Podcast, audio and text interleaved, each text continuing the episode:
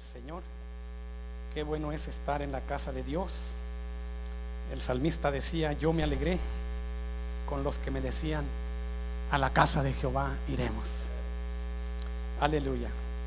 Y yo creo con todo mi corazón que Dios está aquí. Aleluya. Y quisiera, por favor, hermanos, invitarles a abrir sus Biblias por ahí en el capítulo 33 del libro del Éxodo. Éxodo, segundo libro de la Biblia. Gloria al Señor. Un libro que corresponde por ahí al Pentateuco. Éxodo, capítulo 33. Aleluya. Gloria a Dios para siempre. Alábele que Él vive. Capítulo 33, versículo 15. Por ahí busque el versículo 15 de Éxodo. Amén. ¿Lo tenemos? ¿Qué le parece, hermanos, si leemos todos juntos a una sola voz? Eh, y en el nombre del Padre y del Hijo y del Espíritu Santo. Amén. Todos juntos. Y Moisés respondió, si tu presencia no ha de ir conmigo, no nos saques de aquí. Vamos a orar, por favor, hermanos, ayúdeme, vamos a nuevamente a suplicar el, el favor de Dios. Amén. Aleluya. Padre, te adoramos una vez más. Glorificamos tu nombre, Señor, porque tu nombre es digno, Señor, de toda adoración y de toda alabanza, Padre. Seguramente, Señor, aleluya, ya se te ha adorado, Señor, ya se te ha exaltado, Padre, pero nuevamente, Señor, por favor, suplico, Señor, suplicamos de tu presencia, de tu dirección, de tu guianza, Señor, en el nombre de Jesús. Bendiga a su pueblo, Dios. Bendiga nuestras vidas en esta hora y que tu palabra, Señor, que es poderosa, haga la obra para lo cual tú la has enviado. En el nombre de Jesús. Amén.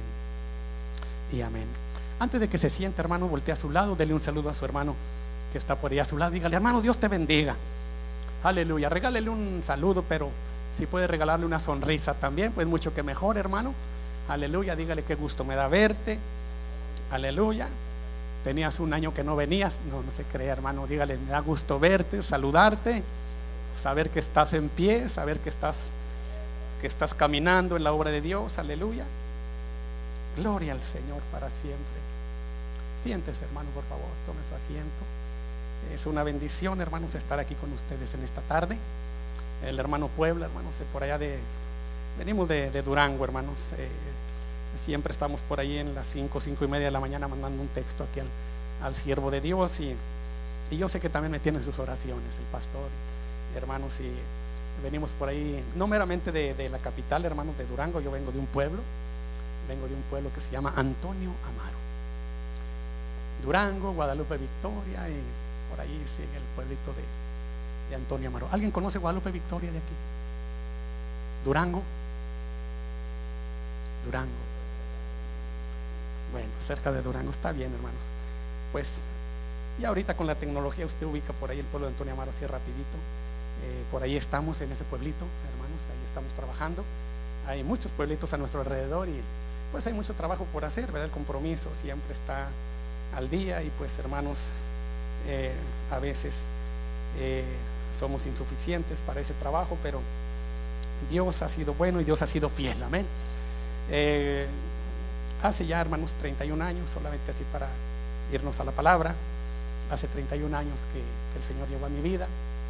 Por ahí, no sé si conoce usted la iglesia, la primera de Dallas, por ahí está pastoreando, ya es muy grande el hermanito, mi pastor, se llama David Lara, ¿verdad? aquí está en la calle La Gualnajío, y la, ¿qué será? La Marsh Lane, parece que ahí está la iglesia, la primera, ahí, ahí el Señor, hermanos, eh, llegó a mi vida, eh, estamos hablando ya de 31 años atrás, eh, desde entonces, hermanos, estamos en ese camino, aleluya, dándole gloria al único que es digno de toda la alabanza, amén. ¿Por qué no le da un aplauso al Señor con todo su corazón en esta tarde? Aleluya. Y Moisés respondió, si tu presencia no ha de ir conmigo, no nos saques de aquí. Yo le voy a hacer una pregunta en esta tarde. ¿Por qué es tan importante la presencia de Dios en la vida del cristiano? ¿Por qué es tan importante la presencia de Dios en la vida vamos a decir, en la vida conyugal se necesita la presencia de Dios. ¿Por qué es tan importante la, presencia de Dios eh, dentro de la iglesia? ¿Por qué es tan importante? Moisés dijo, Señor, si tu presencia no ha de ir conmigo, por favor no me saques de aquí. Qué importante es la presencia de Dios en la vida del cristiano, tan importante como la vida misma, mi hermano. ¿Sí? Sin la presencia de Dios, Moisés consideró delante de Dios y le dijo, Señor, si, si tu presencia no va conmigo, Señor, por favor, no quiero dar un paso, no quiero moverme de aquí, no me permitas moverme de aquí. Si tu presencia no va conmigo, Señor, yo no quiero avanzar con este pueblo, yo no quiero seguir adelante con esta multitud. Si tu presencia no va conmigo, Dios, yo considero, Padre, que no soy nada, considero que no sirvo para nada, considero que sin tu presencia, Señor, únicamente voy al fracaso, a la derrota. Por eso, hermano Moisés, le dijo al Señor, yo necesito tu presencia. La presencia de Dios nos ayuda en tantas, en diversas, en diversas cosas, hermano, pero la presencia de Dios es tan importante, es fundamental en la vida, en la vida del cristiano. Hablamos en un sentido general, desde el miembro de iglesia, hermanos, hasta nuestros superiores. La presencia de Dios es, es muy importante dentro de, de la iglesia. Muy importante. Entonces, Moisés tenía un compromiso tremendo, conoce la historia, un compromiso muy grande. Pero él consideraba más importante la presencia de Dios.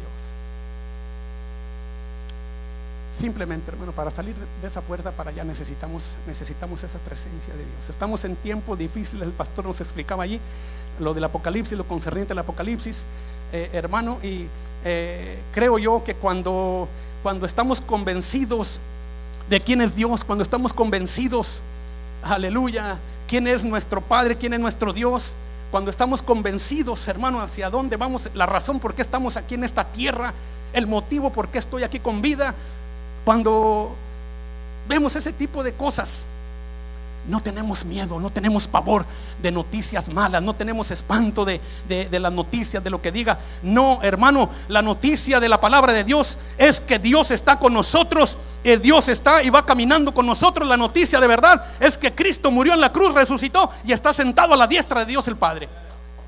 Déselo con todo su corazón, hermano. Aleluya.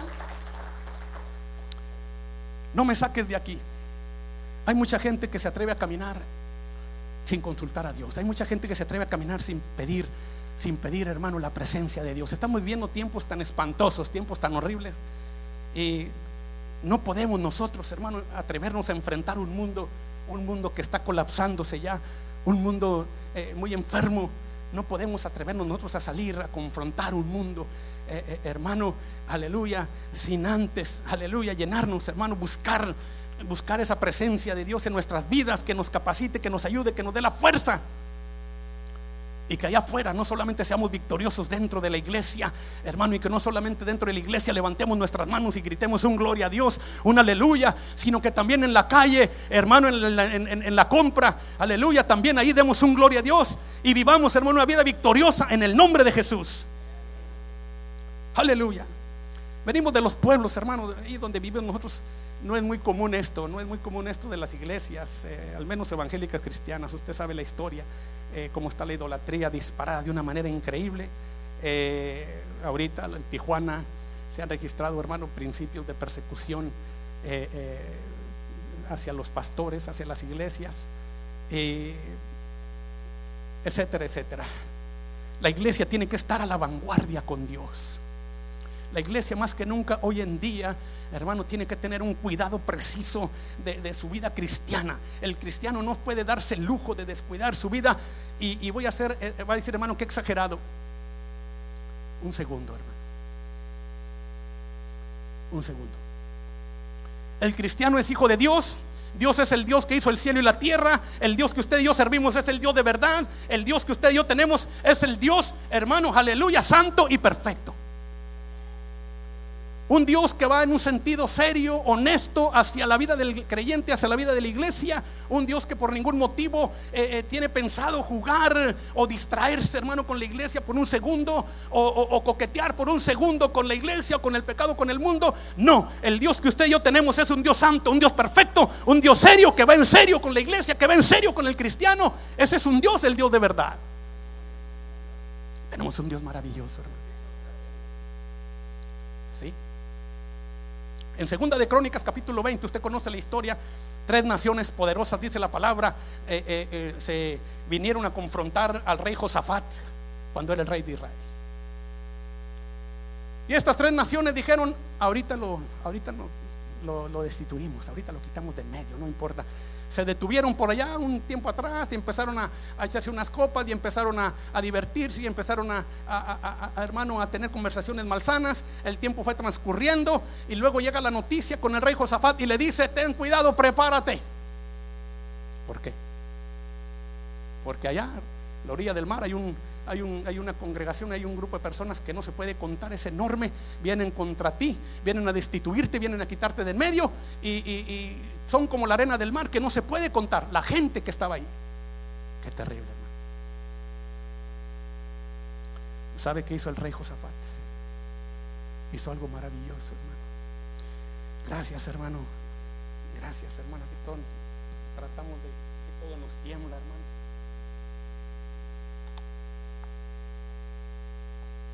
Gracias, hermano Dios, Dios te lo pague. Ya cuando pasa uno para acá, hermano, está uno haciendo todo lo posible por no parecer como gelatina, pero aleluya.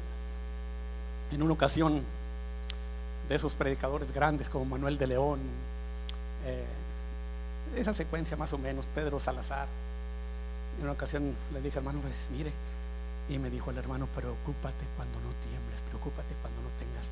Bueno, pues hermano, eh, no está sencillo el asunto y tenemos 31 años en este camino y parece, hermano, como que apenas estamos empezando. El rey Josafat hizo algo muy importante. ¿Sabe qué hizo? ¿Cuántos saben qué hizo el rey Josafat? ¿Alguien aquí? Cuando le dan la noticia y le dicen, vienen tres naciones poderosas contra ti. El rey Josafat no maldijo, no se lamentó. Hermano, dice la palabra que en ese momento fue y se metió a la casa de Dios, se metió a la casa de Jehová. ¿Y sabe qué hizo ahí? Buscar su presencia. Él no fue, a, contar sus soldados a ver cuántos miles tenía. No fue a asegurarse a ver cuánta gente tenía en Israel. Este rey fue y se metió, se encerró en la casa de Dios a buscar la presencia de Dios, a buscar el socorro de Dios, a buscar la fortaleza de Dios. Déselo con ganas, hermano, pues. Dios no se va a enojar porque usted le aplauda. Usted le da la gloria a Dios, hermano. Los aplausos se los da usted a Dios directamente. Porque nosotros, pues, hermano, realmente no, no representamos gran cosa.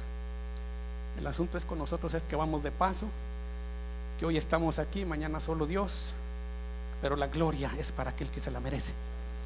Aleluya. Entonces, hermano, viene y se humilla ante la presencia de Dios y le dice, Padre, Mira lo que está pasando. Vienen contra mí tres naciones, Señor. Yo no tengo la gente suficiente. Me dicen que es como la arena del mar, Señor. ¿Qué hago? Pero ahí estaba, hermano. ¿Y sabe qué hizo la gente cuando se dio cuenta que estaba, que el rey Josafat fue y se metió a la iglesia? Se vino toda la gente, todo el pueblo. Se vinieron los soldados, el ejército. Hermano, hombres, niños y mujeres fueron y se metieron a la casa de Dios. No cabía la gente en la casa de Dios. No cabía la gente.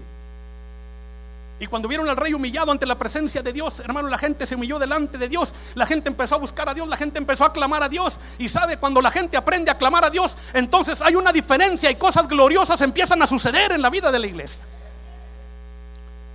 Sí, hermano. Tenemos un Dios que sabe responder. Un Dios que es fiel. Fiel. Estaba ahí el hermano clamando y se escuchó un clamor tremendo. Todo el, el lugar, la gente se quedó afuera porque ya no cabía dentro de la iglesia. Tres naciones vienen contra ti. Sí, ok. Hermano, pero ahí estaba aquel hombre buscando la presencia de Dios. Y de repente se, se pone de pie por ahí, Jacielo, eh, y lleno, tocado por el Espíritu de Dios. Y, y se levanta, se pone en pie y dice, Rey Josafat, así dice Jehová, así dice el Señor. ¿Qué dice el Señor? No tengas temor de toda esa multitud de gente que viene contra ti. No tengas miedo, no tengas temor, no tengas miedo. Mira, en esta ocasión yo voy a pelear por ti. No quiero que tú metas las manos para nada, que tu ejército no meta las manos para nada. Yo voy a pelear por ti. Esta batalla no es tuya, Josafat. Esta batalla es del Señor. Oh, santo, aleluya. Santo, santo, santo. Qué hermoso, ¿no, hermano? Cuando en estos momentos, cuando parece, al parecer que no hay nada, al parecer que nadie te responde, cuando parece que, que nos sumergimos en un abismo y que no hay respuesta de ninguna parte. Así, así me pasa a mí en ocasiones allá en mi pueblo cuando estoy ahí hermano a las 5 de la mañana tirado a los pies del Señor y parece que no hay parece que no hay nada. Parece que todo se acabó. Pero sabes, hermano, son los momentos más gloriosos. Son los momentos más dulces. Aleluya, porque aunque no haya nada y aunque no existe gran, no exista gran cosa en torno a nuestras vidas, de allí te levantas un gigante, hecho un gigante, te levantas, aleluya, fortalecido, te levantas victorioso, te levantas, aleluya, declarando victoria en tu vida en el nombre de Jesús. Aleluya. Así se sentía Josafat en ese momento. Mi enemigo es más grande que yo, mi enemigo es más fuerte que yo.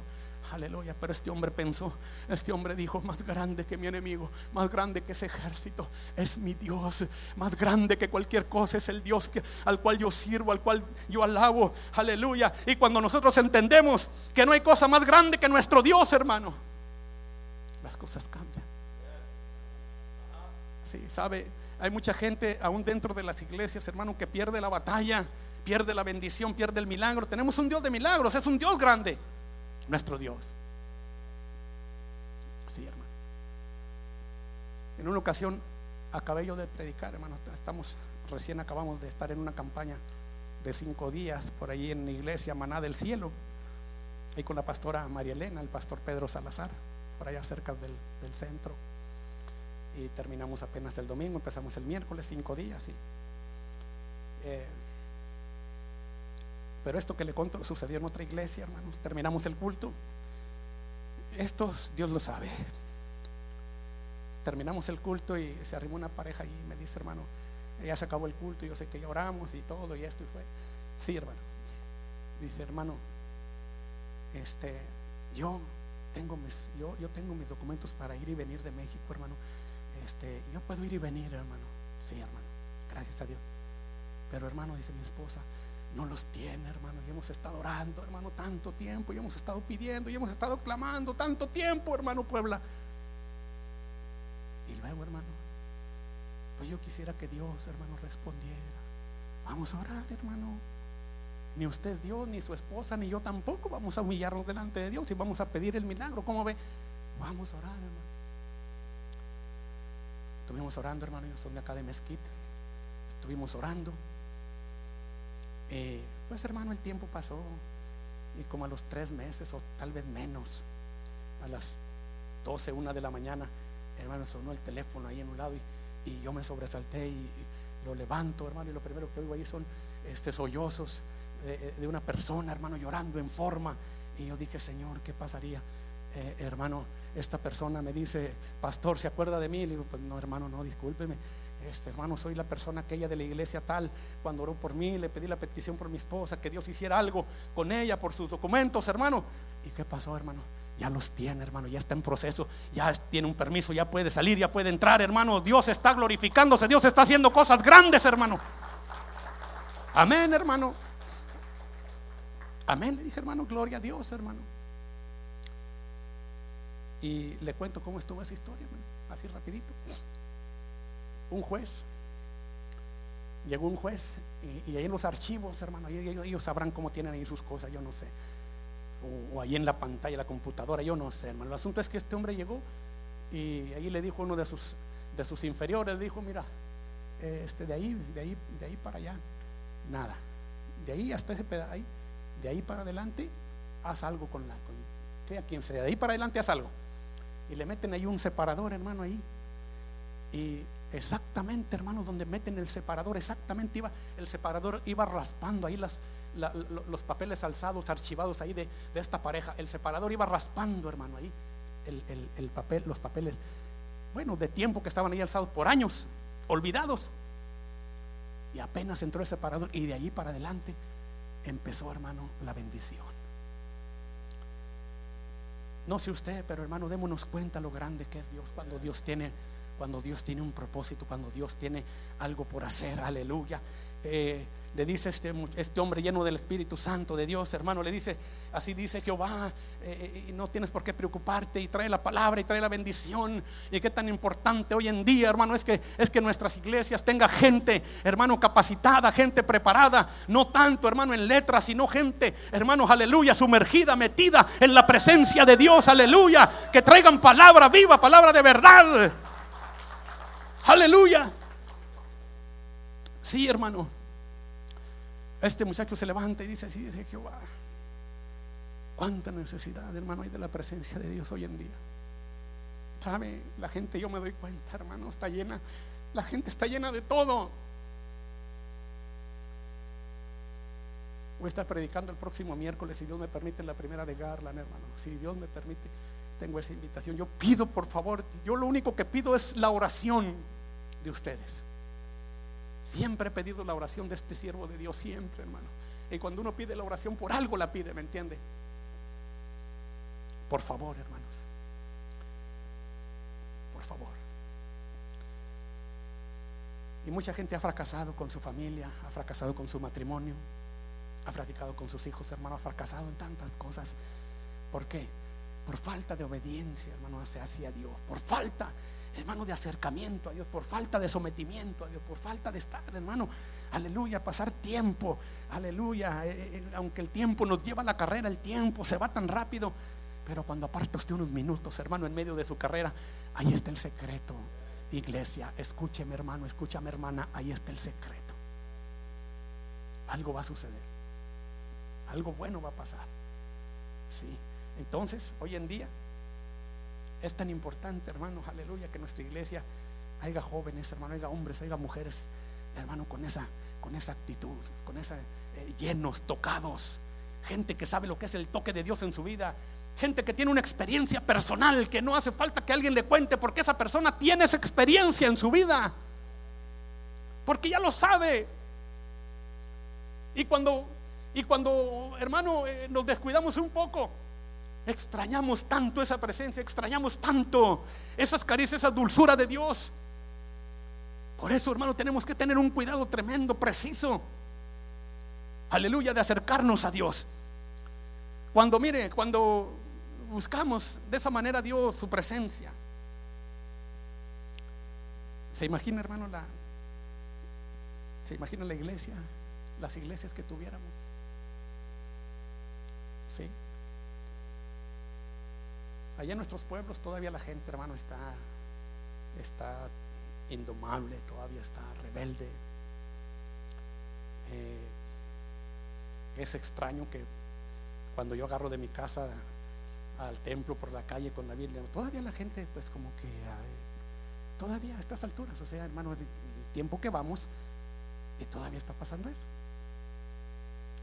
Sí. Todavía usted saca una bocinita a la calle o se va a la plaza y todavía la gente como que un poquito de coraje, un poquito de odio, ese tipo de cosas, o de que mejor cállate, o etcétera. Estamos viendo tiempos tan peligrosos, tan difíciles, hermano, donde ya la, el enemigo, ¿verdad?, está tratando de apaciguar eh, en los predicadores de otra manera. Hay grupos que le llamamos allá grupos malos, hay grupos que se dedican especialmente a ese tipo de cosas y que son los, no es el presidente el que manda en el pueblo, no, son esos grupos. Son esos grupos los que ponen las cuotas, son esos grupos los que dicen se va a hacer esto, se va a vender tanta cerveza aquí, va a haber una fiesta, ellos dicen cuando empieza, que se vende, que no se vende, tienen el control absolutamente de todo. ¿Qué va a ser de la iglesia? ¿De los predicadores? No sé. Lo que sí sé es que nuestro Dios es un Dios grande y es un Dios fiel Aleluya. Y no nos vamos a amedrentar, hermano, por nada. El Señor le, dijo, el Señor ahí a través de, de, la profecía, le dice este varón, dile a Josafat que no tenga miedo, que no tenga pavor, que no se desespere. Yo soy Jehová, yo pelearé por él, yo estaré enfrente de él. Sus enemigos no son nada. Yo soy el Dios de toda gracia, yo soy el Dios de poder, aleluya. Bendito sea el nombre del Señor. Precioso es el nombre del Señor. ¿Y qué tan importante, hermano, es la presencia de Dios en el hogar, en la familia? De ahí es de donde traemos todo para la, para la iglesia, la bendición de ahí. Sí, yo estoy sorprendido eh, que ya nuestras iglesias evangélicas cristianas casi ya no tenemos matrimonios, ya casi no hay, hermano, gente, eh, la mayoría de la gente está solamente juntada, ya, ya no se piensa en, una, en algo serio ¿verdad? Ante Dios. Eh, ya no, hermano. El mundo está viviendo de esa manera. El mundo está viviendo de, esa, en ese tipo de situaciones. ¿Qué pasa con la iglesia? ¿Qué pasa contigo, hermano? ¿Qué pasa conmigo? ¿Qué pasa con nosotros? ¿Qué está pasando? Afuera está la situación, hermano, que arde, está la situación tremenda. Fuera de estas cuatro paredes, hermano, hay una necesidad enorme. Hay una necesidad muy grande. Pero si usted no tiene la presencia de Dios y no ha buscado a Dios, no tiene nada que llevar allá afuera, hermano. Nada. ¿Me entiende? Aleluya, para poder llevar algo de parte de Dios, una palabra clara, contundente. Hermano, donde usted tenga esa convicción y se pare en algún lugar y usted o hable con alguna persona, pero usted tiene un respaldo, usted siente, sabe que tiene un respaldo de, de arriba. Algo sucede, mi hermano, pero cuando salimos secos y no tenemos nada, cuando no hay nada en nuestra vida, sino solamente prejuicios, sino solamente, hermano, ideas, sino solamente complejos, no tenemos nada. La presencia de Dios hace un cambio maravilloso, glorioso en la vida de la persona. Aleluya. Bendito sea el nombre del Señor. Y voy a terminar con esto, hermano. ¿Se acuerda usted? Bueno, está en, Lucas capítulo 13, por ahí del versículo 10. ¿Se acuerda usted de aquella mujer jorobadita? Bueno, decimos en México nosotros la Biblia dice encorvada, ¿verdad? Estaba ahí en el un día que llegó Jesús por ahí a la sinagoga, antes que eran tabernáculos y antes tiendas, tiendas de campaña, algo así, pero ya vino caminando, ahorita tenemos templos, tenemos iglesias. Y, yo me quedo asombrado, hermano, de la presencia de Dios, lo que Dios hace estaba esta mujer allí en una de las bancas. Y en esa ocasión llegó el maestro de maestros, estaba Jesús ministrando allí la palabra. Y le dice aquella mujer, mujer, levántate. Pues hermano, con vergüenza y todo, ¿verdad? Aquella mujer con, su, con aquella bola en su, abajo de su cabeza, hermano, una, una joroba tremenda, horrible. Y Jesús le dijo, ponte en pie, mujer. Pero yo quiero, yo quiero que veamos esto. Era una mujer que amaba la casa de Dios. Era una mujer que tenía pasión por la casa de Dios. Una mujer que tenía pasión, hermano, por lo que ahí se decía. Es tan importante esto. Ah, debe de haber pasión en nuestra vida por la casa de Dios. Debe de haber pasión por la palabra. Debe de haber pasión más que cualquier otra cosa. Pasión por estar en la casa de Dios, hermano. ¿Sí? Los, los salmos no se escribieron nada más por escribirse. Debe de haber pasión por tu Dios, pasión por la palabra. Aquella mujer, cuántas calles caminaba, la Biblia no dice cuántas, cuánta gente atravesaba por ahí para llegar al hermano a la sinagoga. La palabra no dice, solamente dice que ahí estaba una mujer eh, y estaba de continuo, una mujer que estaba de continuo en la, en la casa de Dios. Aleluya, estaba seguido ahí. Y le tocó en algún momento que ahí estaba el maestro y le dice, mujer, ponte, ponte de pie. Y aquella mujer, hermano, se levanta con, y le dice, eres libre, eres libre de tu enfermedad, eres libre de tu azote. Aquella mujer, hermano, y si usted ve la escritura con cuidado, en ese momento todavía no sucede nada. Allí mismo dice, hasta que Jesús se acercó, dice, y la tocó. E inmediatamente, inmediatamente, aquella enfermedad, aquel mal, hermano horrible, desapareció de aquella mujer. ¿Qué dice la última parte? Dice la palabra de Dios, hermano, y ella glorificaba a Dios. ¿Sí, pastor? Y ella glorificaba a Dios. ¿sí? por lo que había sucedido en su vida, pero ella estaba siempre ahí en la casa de Dios, siempre estaba ahí, hermano, buscando a Dios. La presencia de Dios nos ayuda en muchas cosas, nos ayuda, hermano, a ser fieles. ¿sí? ¿Cuánto necesitamos la fidelidad hoy en día? La, presencia de Dios nos ayuda, nos ayuda en este tipo de situaciones, hermano, arregla muchas cosas. Hay cosas horribles, espantosas que no se arreglan en la calle, que no se arreglan en la familia, que no se pueden arreglar ante los jueces. Hay cosas, hermano, que solamente se pueden arreglar aquí en un momento, en la presencia de Dios solamente. Aleluya. Bendito su nombre para siempre. Cuando aprendemos este tipo de secretos, no nos, no nos quedamos en la casa. Cuando aprendemos este tipo de secretos, amamos nos apasionamos por la fidelidad en todas las áreas de nuestra vida. Hermano, la presencia de Dios nos ayuda a ser fieles, ser fieles en nuestro matrimonio, ser fieles con nuestros hijos, ser fieles, hermano, en nuestra salida y en nuestra entrada, a ser fieles ante el ministerio, ante la iglesia, ante la casa de Dios, mi compromiso que tengo con Dios, su presencia nos ayuda en muchas áreas de nuestra vida. Sí, hermano. Moisés le dijo, Señor, si tu presencia no va conmigo, discúlpame, pero no me, no, me muevas de aquí. No me muevas. Para ir a hacer el ridículo, Señor, mejor no me saques de aquí. Sí, para ir a quedar avergonzado, Señor, no me saques de aquí, no me muevas. No me muevas de aquí. ¿Cómo? Señor, somos el pueblo de Dios, iglesia. Somos el pueblo de Dios. Sí. Y nuestro Dios es un Dios real. ¿Me entiende? Es un Dios real. Es un Dios serio. Es un Dios perfecto. Y nosotros no lo somos. Por eso lo necesitamos en nuestra vida. Sí. Dijo alguien por ahí, hermano, sí, pero este, pues Dios me perdona, sí, Dios nos perdona, mi hijo, mi hija. Dios nos perdona. Y luego después dice otra vez el hermano, dice, hermano, pues Dios me perdona otra vez, sí, pues te va a perdonar todas las veces que tú quieras. Hasta que me cansó, hermano, y le dije, mira, mi hijo, tú lo que quieres decirme con esto es que te vas a pasar tu vida pidiéndole perdón a Dios. Y luego vuelves a fallar, ¿verdad? Lo ofendes como tú quieras. Y luego vienes otra vez y le pides perdón. Eso es lo que tú me quieres decir, ¿verdad? Y se la pasa toda su vida, hermano, se hace viejito, se muere pidiendo perdón. Sí, pero ¿dónde está la presencia de Dios? ¿Dónde están los milagros de Dios? ¿Dónde está el acercamiento? ¿Dónde está la experiencia personal de Dios? ¿Dónde quedó aquella intimidad? Aquel acercamiento, hermano. ¿Dónde están esas caricias de Dios a, a nuestra alma, a nuestro espíritu? ¿Dónde quedaron? ¿A dónde se fue Dios? ¿Dónde se escondió? A ninguna parte. Dios está más cerca de lo que nosotros podemos imaginarnos. Dios está aquí en esta tarde. Y lo único que Dios quiere es bendecir nuestras vidas.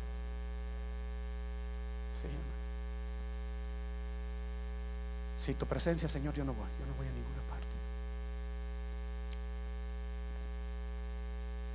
Nuestro mundo en el que nosotros vivimos, y aquí termino, hermano, nuestro mundo en el que usted y yo vivimos,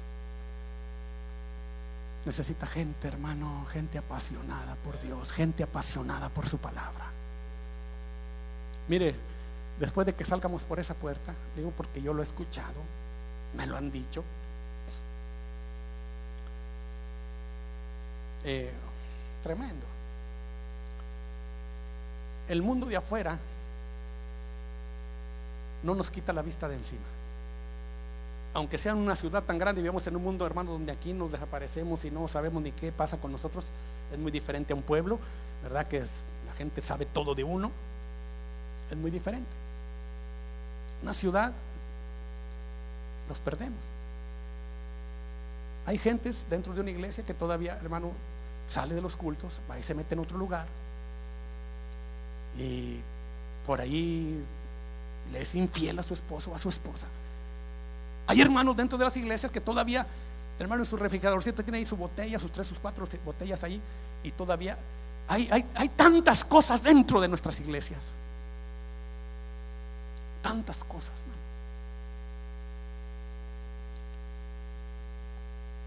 Y somos el pueblo de Dios, hermano, escúcheme. Y nuestro Dios es un Dios santo, es un Dios vivo. Y la gente de afuera está esperando que la iglesia, hermano, lleve una palabra clara, una palabra contundente para allá afuera. ¿Sí? La gente de afuera está esperando verdaderamente el cambio de una iglesia, hermano, que sea gloriosa, que sea poderosa en, en, lo que predicamos, en lo que decimos, en lo que la palabra de Dios dice. La gente de afuera, mire hermanos, y a veces pienso yo, se cansó de nosotros, la gente de afuera, de esperar un cambio contundente, un cambio claro de nuestras vidas. La gente como que, como que ya se está acostumbrando, hermano, al estilo, al estilo de, de nuestras vidas, de la iglesia. La gente de afuera espera ver un cambio claro en nuestras vidas y en nuestros corazones, hermano. Créamelo. Cuando usted y yo ocupemos nuestro lugar como soldados de Dios en las filas de Cristo, hermano, entonces, aleluya, el mundo de afuera se dará cuenta que hay una iglesia poderosa, que hay una iglesia de verdad, una iglesia que alaba, que exalta, que glorifica el nombre de Jesucristo. Aleluya. Bendito sea el nombre de Jesús. Se quiere poner de pie, mi hermano, en esta tarde, por favor. Aleluya.